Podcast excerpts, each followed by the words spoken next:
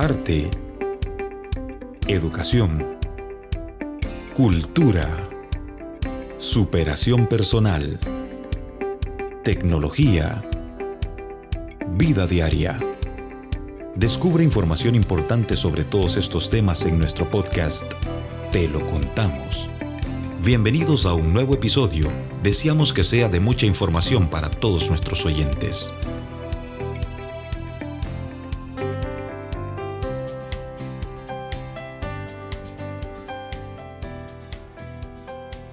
Hola a todos, bienvenidos a un nuevo episodio de nuestro podcast Te lo contamos. Hoy tenemos la presencia nuevamente de Sharon Leiva, quien es asesora del programa Education USA. Sharon, bienvenida, ¿qué tal está? Hola Zuli, es un placer para mí poder estar nuevamente compartiendo con ustedes eh, para que puedan pues aprender un poco más acerca de lo que es este proceso de admisión a los Estados Unidos. Así que ya estamos a la expectativa para saber sobre qué vamos a hablar hoy en este podcast. Bueno, el día de hoy estaremos hablando de un tema que es muy interesante y que resulta ser una parte clave dentro del proceso de aplicación, pues eh, así como lo son lo que es los exámenes estandarizados. Vaya palabra, exámenes estandarizados. Cuéntenos qué son esos exámenes.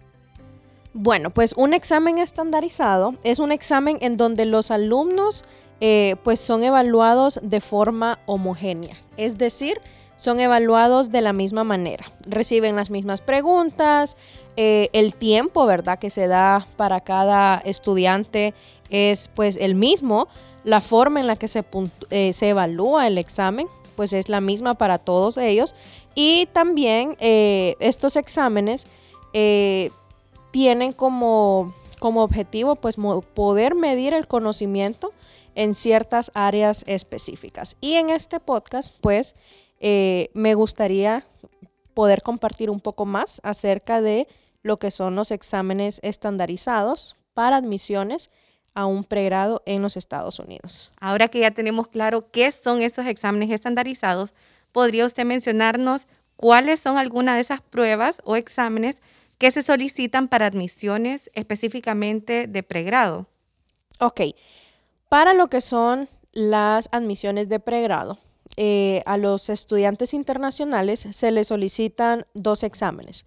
Cualquier universidad a la que nosotros pues busquemos aplicar nos solicitarán dos exámenes. El primero, y es que la mayoría de los programas de pregrado para estudiantes internacionales pues nos solicitarán lo que es el examen de TOEFL para asegurar que tenemos un dominio adecuado del idioma y que vamos a poder comunicarnos de manera efectiva. Este examen es obligatorio, no podemos escaparnos de él. Sin embargo, eh, parte del proceso de aplicación también nos solicita estas pruebas estandarizadas, eh, que son dos, uno que es el SAT, que ya lo hemos mencionado en episodios anteriores. sí. Y también el ACT o el ACT, que pues aquí como ya ah, sabemos, hemos hablado un poquito acerca de ellos también. Sí, recuerdo que hemos hablado en episodios anteriores al respecto, pero ¿existe alguna diferencia entre estos exámenes? Sí, Ambas pruebas eh, pues miden lo que es la competencia de los estudiantes, como les mencionaba anteriormente, en las diferentes áreas o habilidades críticas que van a necesitar pues para poder tener un éxito universitario eh, en los Estados Unidos. Y dentro de estas áreas a evaluar pues eh, está lo que es la comprensión y la solución de problemas. Y también es importante considerar que eh, tomar una prueba en lugar de la otra, es decir, si yo tomo el SAT o si tomo el ACT, pues cualquiera de ellas eh, va a ser válida para poder ingresar a una universidad y no significa o no implica que hay eh, ninguna ventaja o desventaja para ingresar a las mismas. Y también, pues para poder ahondar un poquito más en ello, hay algunas diferencias un poco más específicas como ser el tiempo de la duración del examen, también eh, las secciones que contienen cada examen. El SAT pues tiene dos secciones que son matemáticas e inglés. a diferencia del ACT, que contiene pues eh, tres secciones, que son evaluadas en matemáticas, eh, ciencia y también la parte del idioma. Es bien importante saber, y yo sé que si alguno de nuestros escuchas tiene el, el, interés de poder estudiar dentro de los Estados Unidos y está considerando poder tomar estos exámenes, es importante saber que el ACT sí permite que utilicemos lo que es la calculadora. Así que tenemos como esa pequeña ayuda. Y ventaja. y ventaja en este examen del ACT, a diferencia del SAT, que no permite eh, utilizar la calculadora en, pues en todas las secciones de matemáticas. la manera en cómo se evalúan, hay diferentes rangos de evaluación. Y por último, pues pero no menos importante, es el costo de los exámenes. ¿Y cuál es ese costo?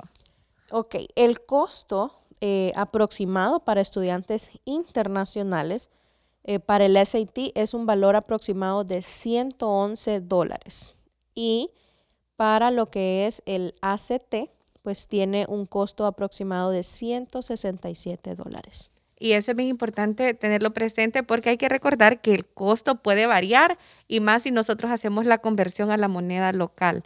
Ya usted nos ha conversado sobre las diferencias, pero ¿hay alguna similitud entre ambos exámenes? Sí, sí las hay. Y es por eso que, como mencionaba anteriormente, tomar una prueba u otra, pues no implica una, ni una desventaja, ni, eh, ni, ni, desventaja ni una ventaja. ¿ok? Entonces, si decido tomar el SAT o el SAT, estoy bien. Y si decido tomar el ACT, estoy bien. Entonces, ¿por qué? Porque pues eh, algunas de las similitudes que estas pruebas estandarizadas tienen es que contienen secciones muy similares en un orden predeterminado y que cada sección pues solamente aparece una vez no vamos a encontrar la misma sección eh, repetida.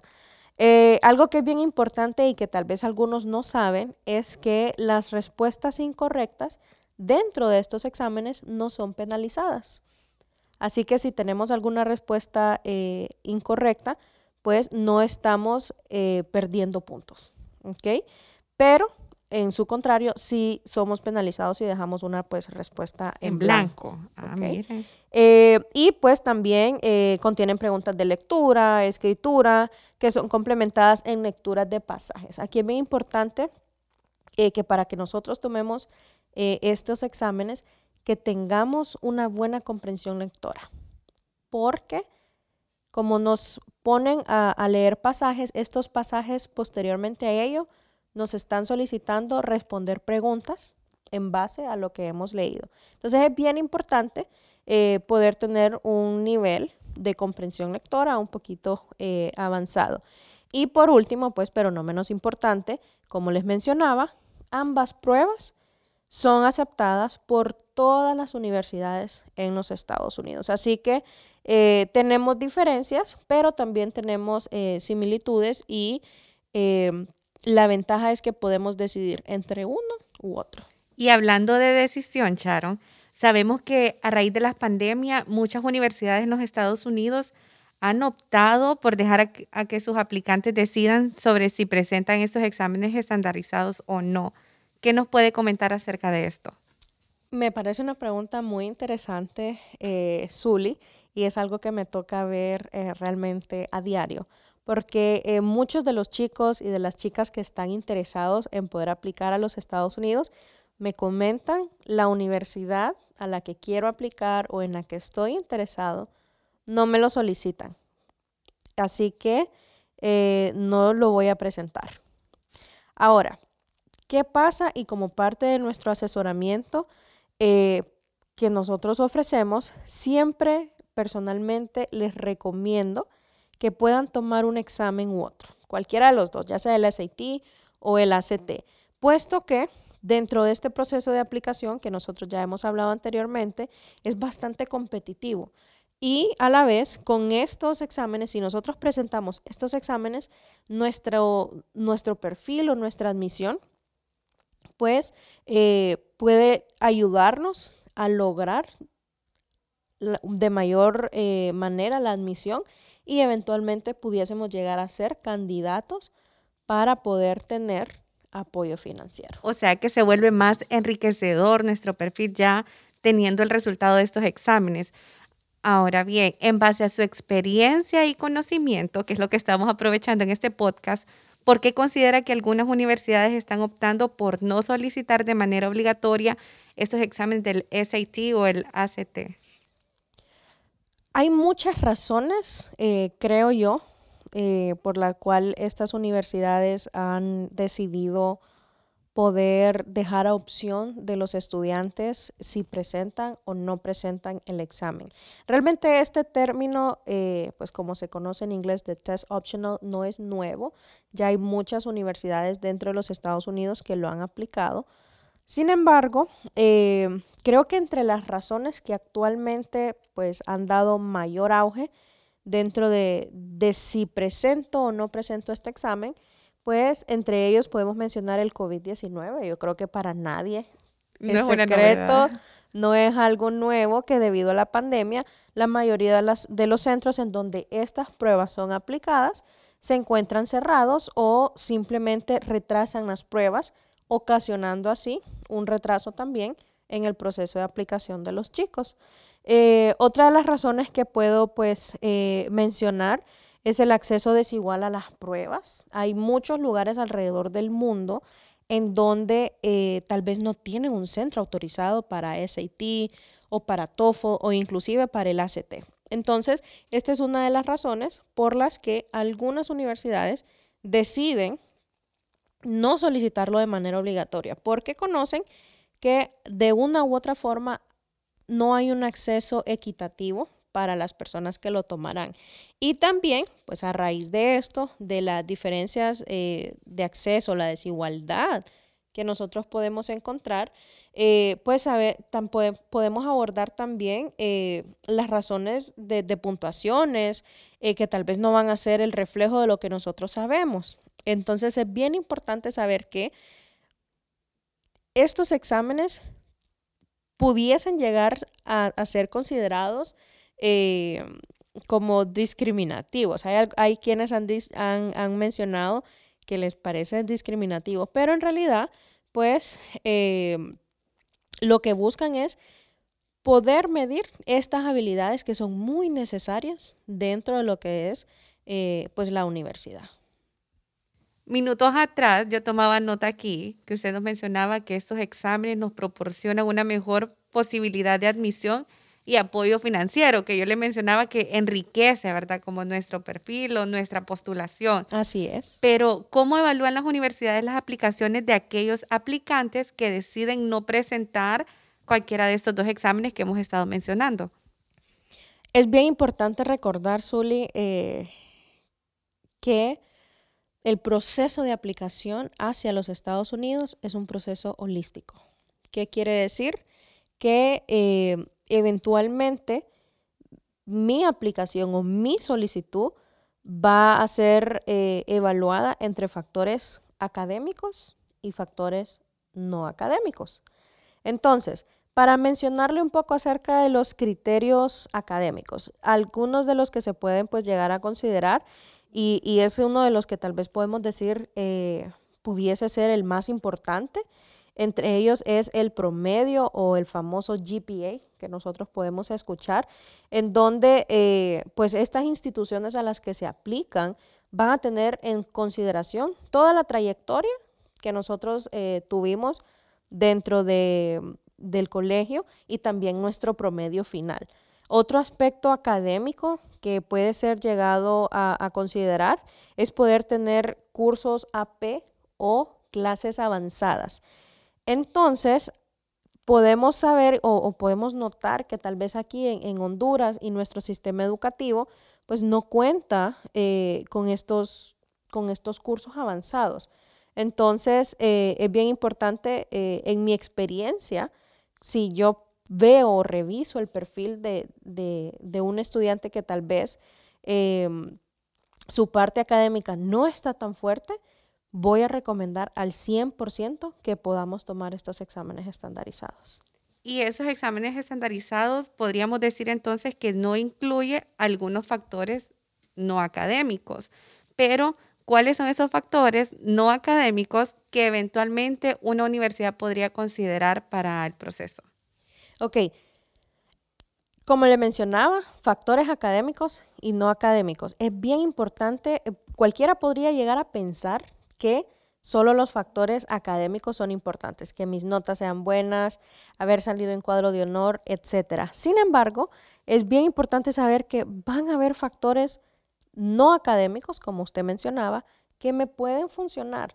Así que si, por ejemplo, alguno de, los, de nuestros escuchas que están interesados en, poder iniciar un proceso de aplicación y, tienen criterios no académicos como liderazgo, que han sido considerados eh, en diferentes actividades o han demostrado su liderazgo a través de la coordinación de diferentes actividades, ese puede ser una fortaleza.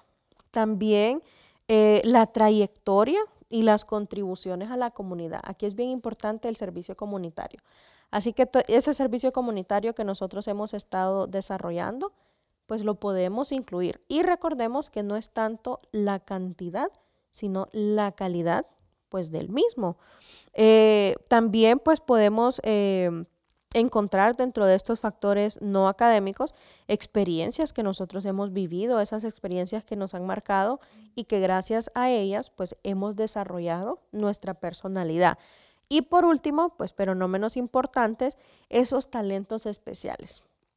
Talentos especiales que si yo canto, que si yo bailo, he desarrollado una trayectoria en, estas disciplinas o pueden ser disciplinas eh, deportivas también.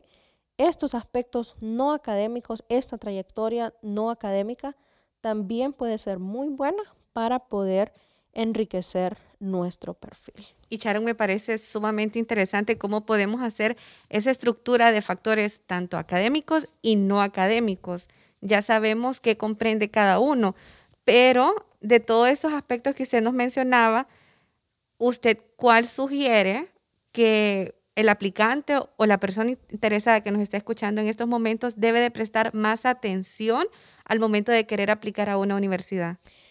Es muy interesante porque realmente me gustaría eh, tener una respuesta concreta y cerrada ante esta pregunta, Zuli.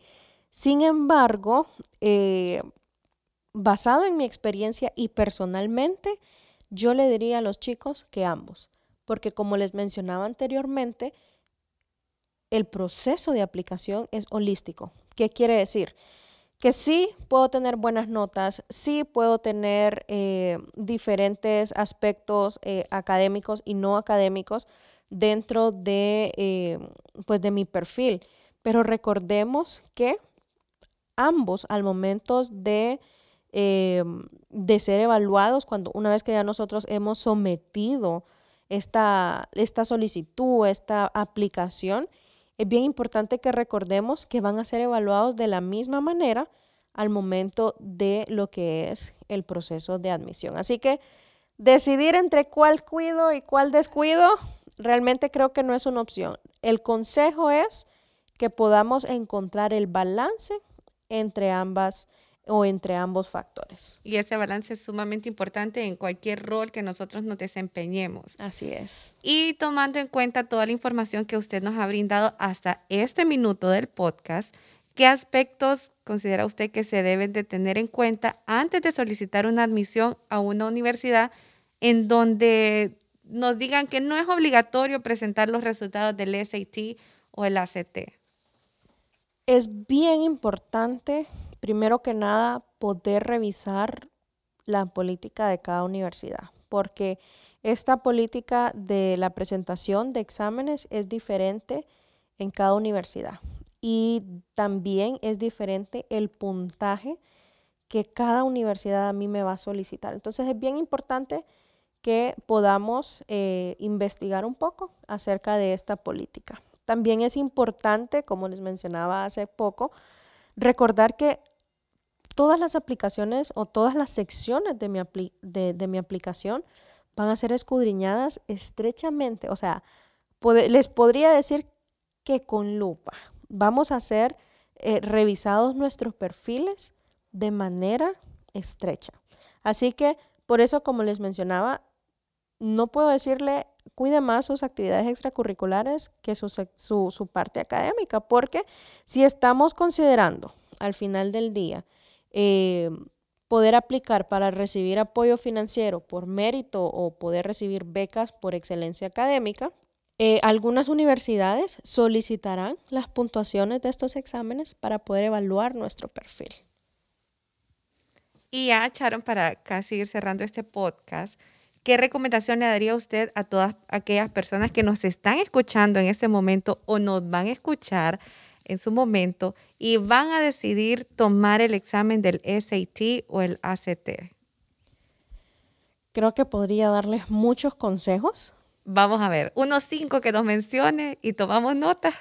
bueno, dentro de los cinco importantes que yo puedo decir eh, que son fundamentales y abriría con, este primero, es que empiecen la, la preparación con tiempo. Es importante, ¿verdad? Es súper importante porque recordemos que nunca aprobaremos un examen eh, si empezamos a estudiar la noche anterior. No, no, no. Eh, es bien difícil eh, que si empezamos también una semana antes, probablemente tampoco vamos a poder tener un buen desenvolvimiento dentro de estos exámenes.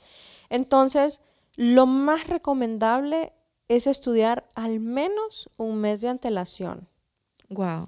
Pero yo les sugiero que por lo menos pueda ser hasta seis meses antes, porque entre mejor preparados estemos, mejores resultados nosotros pudiésemos llegar eh, a obtener en estos exámenes. Eh, ¿Qué más les puedo comentar? Pues bueno, es muy importante que podamos establecer un horario y que podamos cumplir con este horario. ¿Por qué? Porque es importante saber que, eh, como les mencionaba anteriormente, vamos a tener que tomar por lo menos un mes, lo mínimo, pero lo recomendable podrían ser hasta seis meses. Entonces, eh, si estamos pensando en tomar este examen, se recomienda entonces que por lo menos puedan dedicar cinco horas a la semana para que puedan estudiar este examen, porque recordemos que estos exámenes eh, sí nos evalúa el conocimiento, pero también son estructurados. Entonces es importante conocer un poco la estructura de estos exámenes. creo que también les podría mencionar que es importante que podamos definir cuáles son las prioridades dentro de, eh, el examen, porque podemos identificar que tal vez vamos a tener muchos puntos fuertes o tal vez a mí se me facilita un poco más eh, la parte de matemáticas, pero la parte de inglés tal vez es un poco más débil. Es importante que eh, identifiquemos todos aquellos puntos fuertes y débiles para que podamos pues dividir nuestro tiempo y nuestra preparación de manera ordenada. Es decir, que en lugar de preocuparme por aprenderme toda la sección de matemáticas y saber que soy bueno, debería yo de entonces invertir todo este esfuerzo en tal vez la parte eh, de inglés, en donde algunos podríamos tener eh, la mayor deficiencia. También creo que puedes, puedo comentarles es que pueden utilizar diferentes técnicas de estudio. Esto es bien importante porque yo no sé si a usted le pasó, pero yo puedo leer y leer y leer, pero si no estoy concentrada, no se me no funciona. Y no funciona. Entonces, tampoco releer el libro de texto o releer, eh, ¿verdad?, 100 veces el, el, texto nos va a llevar a nosotros eh, a poder tener un, un, buen desempeño. Entonces, lo idóneo es que eh, podamos realizar una guía de estudio eh, que podamos buscar prácticas, que también podamos leer un poco acerca de los temas que nos, que, nos resultan un poco más difíciles de entender, ya que esto nos va a ayudar a mantener nuestra mente fresca hasta el momento del examen. Y con este consejo, pues, eh, cierro, y es algo que creo que a lo largo de la vida nosotros nos lo inculcan, es que podamos leer. Y es algo tan difícil eh, para los chicos algunas veces el poder tomar un libro y poder eh, sentarse a disfrutarlo. Así que si ustedes nos están escuchando, eh, yo sí les recomiendo que puedan leer todo lo que tienen a mano eh, y no necesariamente tiene que estar relacionado con lo que nosotros estamos estudiando, porque recordemos que en, este, eh, en estos exámenes, pues vamos a tener una sección de inglés. Vamos a tener que leer pasajes, contestar preguntas y nuestra comprensión lectora va a ser evaluada. Entonces, hay que tener un vocabulario extenso. Así que yo sí les recomiendo que puedan leer eh, algo que les interese, algo que tengan a mano y que pueda ser funcional. Eh, así que también, si usted nos está escuchando y a usted le gustaría pues iniciar con este hábito de la lectura, eh, pues nos puede visitar aquí en, la biblioteca Benjamin Franklin, puede ah, obtener su membresía tienen diferentes eh, beneficios con ella y es una manera excelente creo que con la que todavía podemos pasar este tiempo de pandemia. Así es, la lectura siempre va a ser un buen acompañante en todo momento. Así que haciendo un recuento, Sharon, de las recomendaciones que usted como experta nos ha brindado, si nosotros y todas las personas que nos están escuchando nos decidimos a tomar este examen, sería empezar con antelación la preparación, hacer un horario y hacer todo lo posible por cumplirlo, ¿verdad? Priorizar nuestra agenda y actividades que vamos a hacer a lo largo de nuestro día para siempre tener el enfoque debido en nuestro objetivo. También utilizar diferentes técnicas de estudio que sea la que nosotros nos convenga más. Y la última, pero no menos importante, la lectura. Me encantaron esas recomendaciones y qué mejor forma de cerrar este podcast que esperamos que no sea ni el, ni el tercero ni el último, ¿verdad? Claro que no, aquí estaremos siempre. Esperamos contar con usted en otros episodios. Agradecer siempre a todas las personas que nos están escuchando. Y recuerden seguir pendiente de los próximos episodios porque en Te lo contamos seguimos con más temas de interés. Hasta la próxima. Gracias por escucharnos. Síguenos en nuestras redes sociales. Te lo contamos, un programa producido por el Centro Cultural San Pedrano. Lo mejor del centro está en el centro.